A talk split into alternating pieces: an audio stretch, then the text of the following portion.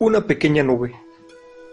Habían pasado ocho años desde que despidiera a su amigo en Norwell, deseándole buena suerte. Gallagher lo había conseguido. Era algo que saltaba a la vista por su aire desenvuelto, su traje de twist bien cortado y el aplomo de su acento. Eran pocos los amigos que tenían su talento como el suyo, y menos aún los que se habían echado a perder gracias a un éxito como el suyo. El corazón de Gallagher estaba muy bien puesto y se merecía lo que había conseguido. Tener un amigo como él no era ninguna bobada.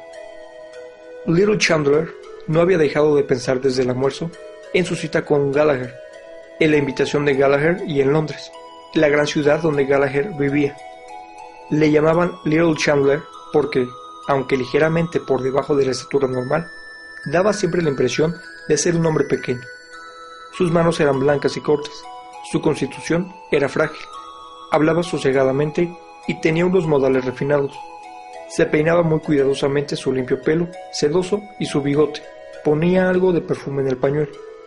La media luna de sus uñas era perfecta, y cuando sonreía, podías entrever una hilera de blancos dientes infantiles. Sentado en su mesa de King's Hints, pensaba en los cambios de aquellos ocho años habían acarreado. El amigo al que conociera con un aspecto astroso e indigente se había convertido en una brillante figura de la prensa de Londres. Una y otra vez abandonaba su tediosa escritura y miraba por la ventana de la oficina. El brillo de un tardío crepúsculo otoñal se extendía sobre los paseos y las parcelas de hierbas, lanzaba un benévolo polvo dorado sobre las desaleñadas niñeras y los decrépitos ancianos adormecidos en los bancos. Aleteaba sobre todas las figuras animadas, sobre los niños que gritaban al correr por los caminos de grava y sobre cualquiera que atravesara los jardines. Contempló aquel panorama y pensó en la vida, y, como siempre que pensaba en la vida, se entristeció. Una dulce melancolía se apoderó de él.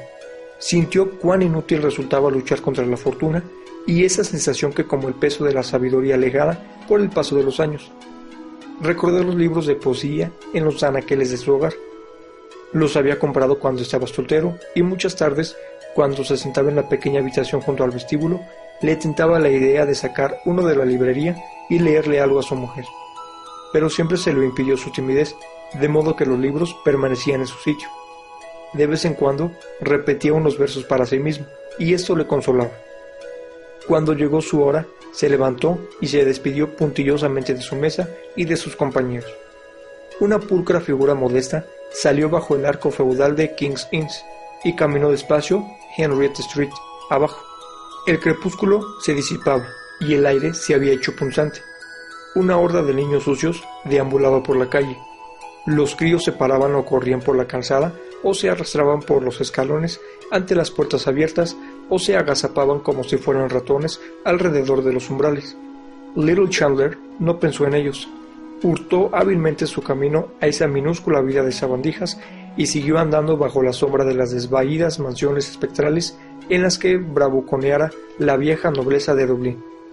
No le afectaba memoria alguna del pasado, pues la alegría del presente dominaba su cabeza.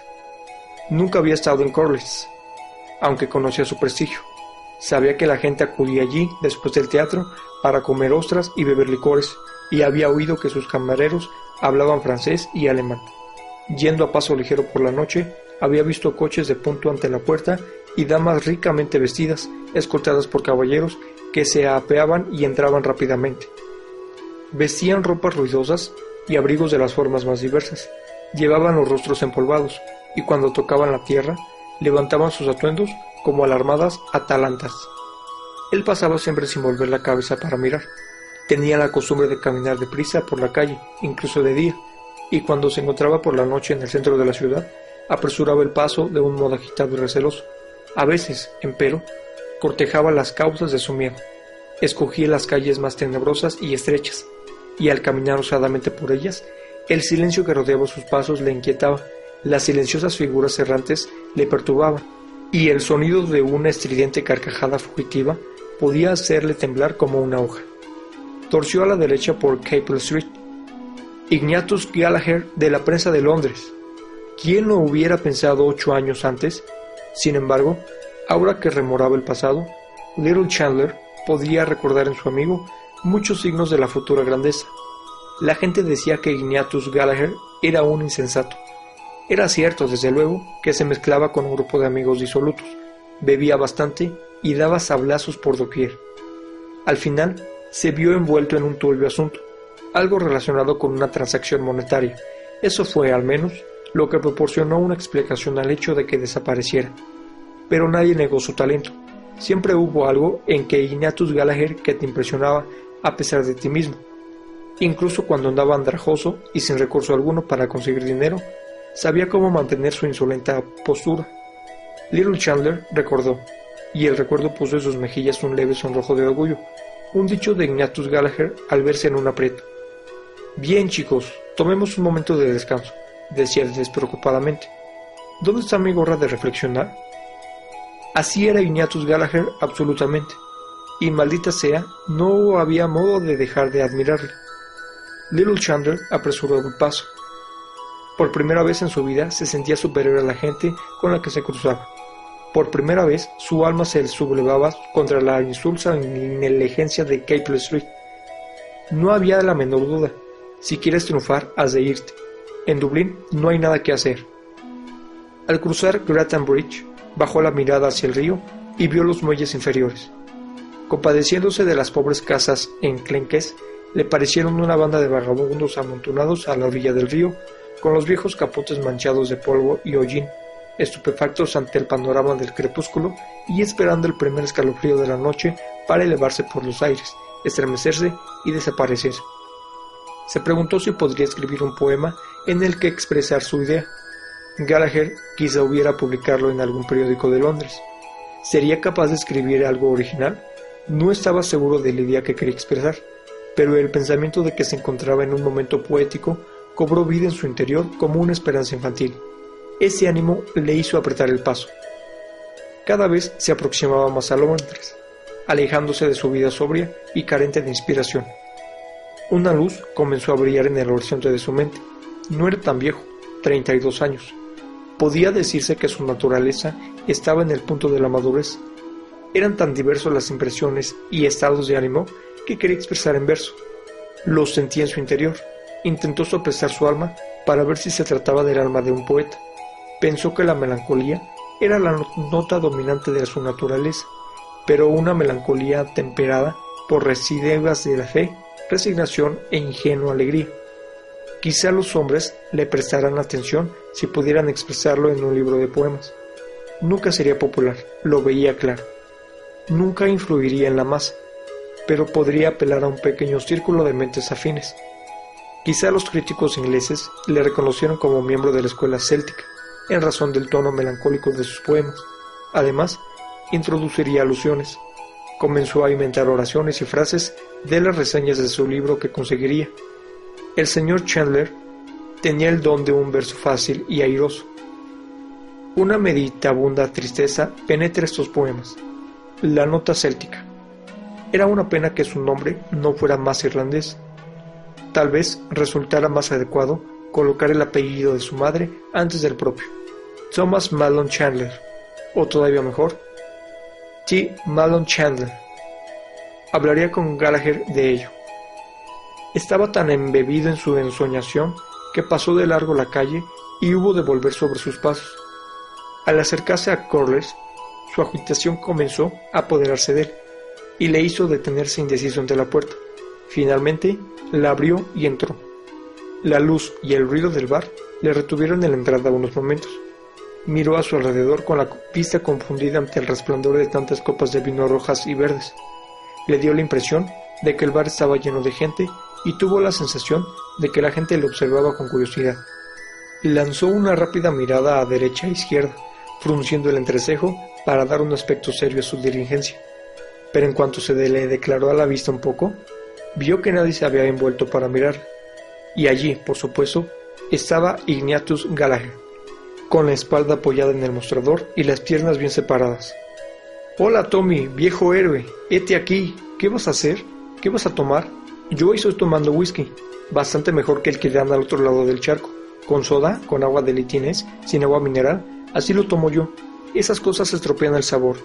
Garcon, sea buen chico y pónganos dos medios whiskies de Malta. Bueno, ¿cómo te las has arreglado desde la última vez que te vi? Dios bendito, qué viejos nos hemos hecho. ¿Qué? ¿Me ves algo más viejo? Algo canoso y raleando por la arriba. ¿Y eso qué? Gallagher se quitó el sombrero y mostró una cabeza cuidadosamente arropada. Su cara era sólida, pálida y bien afeitada. Sus ojos, que tenían el color de la pizarra azulada, mitigaban su poco saludable palidez y resplandecían con franqueza sobre su llamativa corbata naranja. Entre esos rasgos rivales, sus labios se alargaban sin forma ni color. Inclinó la cabeza y acarició con benévolos dedos el poco pelo de su coronilla. Little Chandler movió la cabeza para quitarle importancia a aquello. Ignatius Gallagher se puso otra vez el sombrero. La vida de la prensa, dijo, acaba contigo. Siempre con prisa y corriendo, buscando la noticia que a veces no se encuentra, y siempre con algo nuevo que contar a hacer puñetas por unos días las pruebas y los cajistas. Te digo que estoy endemoniadamente contento de regresar al viejo país. Se siente uno bien, un poco como si estuviera en uno de vacaciones. Me siento una tonelada mejor desde que puse un pie de nuevo en el querido y sucio Dublín. Hete aquí, tome, agua. Dime cuándo. Little Chandler dejó que aguara bastante su whisky. No sabes lo que es bueno, querido mío, dijo Ignatius Gallagher. Yo lo bebo puro. Suelo beber muy poco, dijo modestamente Little Chandler. Raramente medio whisky o algo así cuando me encuentro con alguien de la antigua tropa. Eso es todo. Ah, bueno, dijo alegremente Ignatius Gallagher. Por nosotros y por los viejos tiempos y por la vieja amistad. Hicieron chocarse los vasos y bebieron. Hoy he visto a algunos de la vieja panda, dijo Ignatius Gallagher. O'Hara da la impresión de estar pasándola mal. ¿A qué se dedica? A nada, dijo Little Chandler. Está arruinado. Pero Hogan tiene un buen empleo, ¿no? Sí, está en la comisión de tierras. Me encontré con él una noche en Londres y parecía exultante. Pobre O'Hara, borracho, supongo. Además de otras cosas, dijo Little Chandler, lacónico. Ignatius Gallagher se rió. Tommy, dijo, veo que no has cambiado un átomo. Sigue siendo la misma persona seria que me sermoneaba los domingos por la mañana cuando yo tenía la cabeza hecha polvo y la lengua estropajosa. Querías ver un poco de mundo. ¿Has estado en algún lugar siquiera de excursión? He estado en la isla de Man, dijo Little Chandler. Ignatius Gallagher se rió. La isla de Man. Vete a Londres o a París. París, por ejemplo. Eso te hará bien. ¿Has visto París? Creo que sí. He andado un poco por allí. ¿Es de verdad tan bonito como dicen? preguntó a Little Chandler. Dio un sorbo a su vaso mientras Ignatius Gallagher apuraba el suyo de un trago. ¿Bonito? dijo Ignatius Gallagher, deteniéndose en la palabra y en el sabor de la bebida. No es bonito, ¿sabes? Naturalmente que es bonito, pero es la vida de París lo que es la goza. Ah, y no hay vida como la de París, alegre, movida, excitante. Little Chandler terminó su whisky y tras unas cuantas intentonas consiguió atraer la atención del camarero al que encargó que le sirviera lo mismo. He estado en el Moulin Rouge, siguió diciendo Ignatius Gallagher en cuanto el camarero se hubo llevado los vasos. Y en todos los cafés bohemios, menudos sitios, nada que ver con un puritano como tú, Tommy. Little Chandler no dijo nada hasta que el camarero regresó con los dos vasos. Entonces tocó ligeramente el vaso de su amigo y le devolvió el brindis anterior. Comenzaba a sentirse algo desilusionado. No le agradaba el acento de Gallagher ni su forma de expresarse. Había algo vulgar en su amigo, algo en lo que no había reparado antes, pero quizás se trataba tan solo del resultado de vivir en Londres, entre el bullicio y la competitividad de la prensa. El viejo encanto personal estaba todavía allí, bajo sus nuevos modales chillones, y sobre todo, Gallagher había vivido, había visto el mundo. Little Chandler miró envidiosamente a su amigo. Todo en París es alegre, dijo Ignatius Gallagher. Dan por supuesto que la vida consiste en pasarlo bien, ¿y no crees que tienen razón? Si quieres pasarlo verdaderamente bien, vete a París. Y te diré que sienten una gran simpatía por los irlandeses. Cuando se enteraron de que yo era de Irlanda, chicos, se me querían comer. Little Chandler dio cuatro o cinco sorbos a su bebida. Dime, dijo, ¿es verdad que París es tan inmoral como dicen? Ignatius Gallagher hizo un signo católico con su brazo derecho. Todo lugar es, inmoral, dijo. Desde luego que en París te encuentras con cosas picantes. En cuanto vas a un baile de estudiantes, por ejemplo, la cosa se anima. Si quieres, cuando las cocotes se ponen a soltarse el pelo. Sabes lo que son, supongo. He oído hablar de ellas, dijo Little Chandler. Ignatius Gallagher apuró su whisky y sacudió la cabeza. Ah, puedes decir lo que quieras. No hay mujer como la parisina, por su estilo, por su desenvoltura. Entonces es una ciudad inmoral, dijo Little Chandler con tímida insistencia, comparada con Londres o con Dublín, quiero decir. Londres, dijo Ignatius Gallagher. Londres es la mitad de la mitad. Pregunta a Hogan, bonito mío. Le enseñé un poco de Londres cuando estuvo allí. Él te abrirá los ojos. Tommy, te digo que ese whisky no es ponche. Bébetelo de un trago.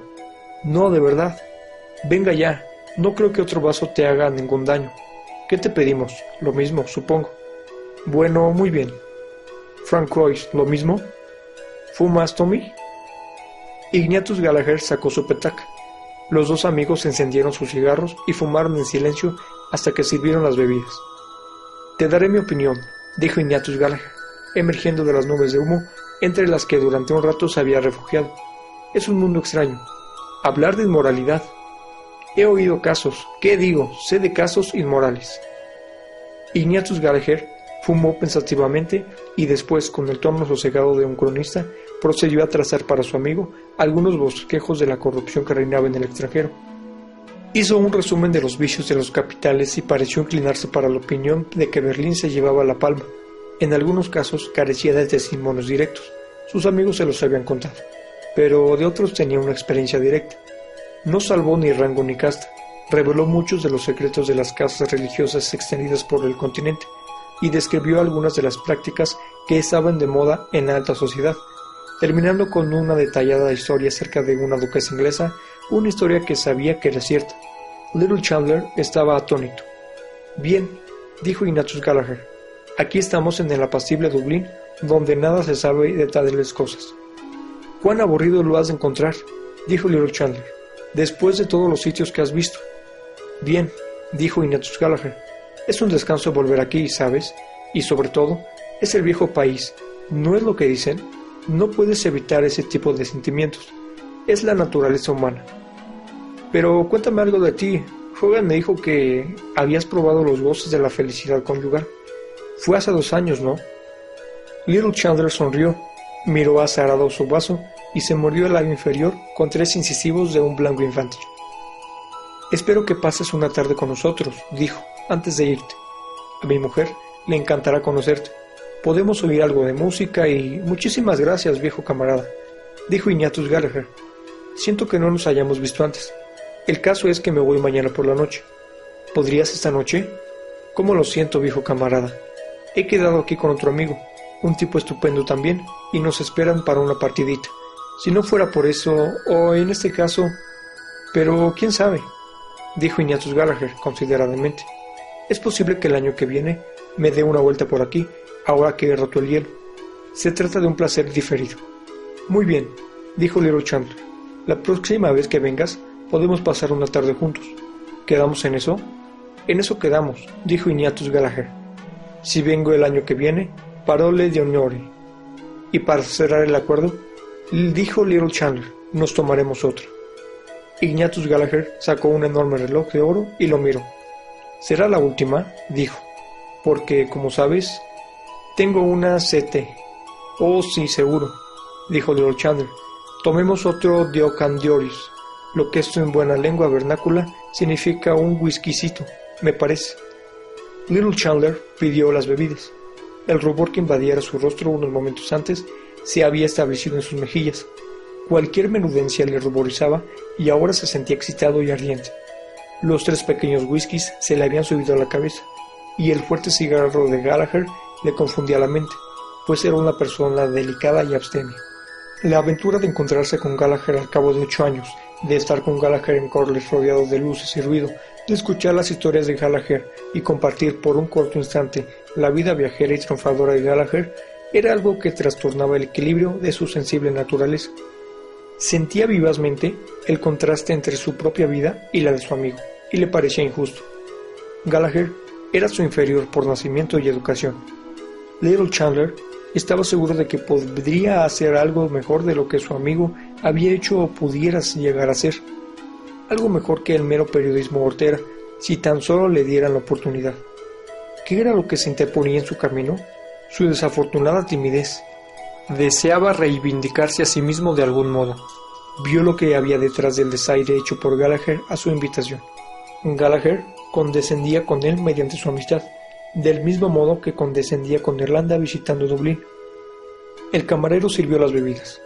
Little Chandler empujó un vaso hacia su amigo y cogió el otro con determinación. ¿Quién sabe? dijo al levantar ambos los vasos. Cuando regreses el año que viene quizás sea mío el placer de desear larga vida y felicidad al señor y la señora de Ignatius Gallagher. Ignatius Gallagher cerró expresivamente un ojo sobre el borde de su vaso sin dejar de beber. Después chasqueó decididamente los labios, dejó el vaso en el mostrador y dijo, No caerá esa breva, chico. Primero me lo he de pasar bien y ver un poco de vida y de mundo antes de poner mi cabeza en el saco, si es que alguna vez la pongo. Algún día la pondrás, dijo Little Chandler con calma. Ignatius Gallagher colocó su corbata naranja y sus ojos de pizarra azulada en la dirección de su amigo. ¿Eso crees? dijo. Pondrás la cabeza en el saco, repitió resueltamente Little Chandler, como cualquier otro si encuentras a la chica.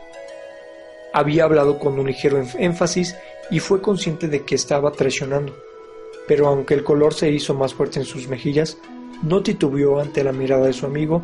Ignatius Gallagher le contempló durante unos minutos y después dijo: Si eso ocurre algún día, puedes apostar tu último dólar a que no habrá arromacos ni embelezos bajo la luna. Quiero decir que me casaré por dinero. Ella contará con una sólida cuenta corriente o no hará nada conmigo. Little Chandler sacudió la cabeza. Pero hombre, dijo Ignatius Gallagher con vehemencia, ¿tú qué sabes? No necesito más que una palabra para conseguir a la mujer y al dinero. ¿No te lo crees? Bueno, yo lo sé. Hay cientos, ¿qué digo? Miles de alemanas ricas y de judías podridas de dinero, que estarían contentísimas. Aguarda y verás, bonito mío, cómo juego mis cartas del modo más apropiado. Si me propongo algo, lo consigo, de verdad. Aguarda y lo verás. Levantó el vaso hasta los labios, apuró la bebida y se rió con fuerza. Después miró pensativo ante él y en un tono más calmado dijo, Pero no tengo prisa, que esperen. No me imagino atándome a una mujer, ya sabes. Remedó con la boca el acto de probar e hizo una mueca. Algo rancio, en mi opinión, dijo. Little Chandler se sentó en la habitación junto al vestíbulo, con un niño en sus brazos. Como había que ahorrar, no tenía criada, aunque Mónica, la hermana pequeña de Annie, iba una hora o así por la mañana y una hora o así por la tarde para ayudar. Pero Mónica se había marchado hacía rato. Eran las nueve menos cuarto. Little Chandler había llegado a casa demasiado tarde para el té, olvidando además el paquete de café que había comprado para Billy's. Annie estaba de mal humor, naturalmente, y le contestó de mala manera. Dijo que se las podía arreglar sin el té, pero cuando se acercó la hora en que cerraba la tienda de la esquina, decidió salir a comprar un cuarto de té y dos libras de azúcar. Depositó hábilmente al niño dormido en sus brazos y dijo, Aquí te lo dejo, no lo despiertes.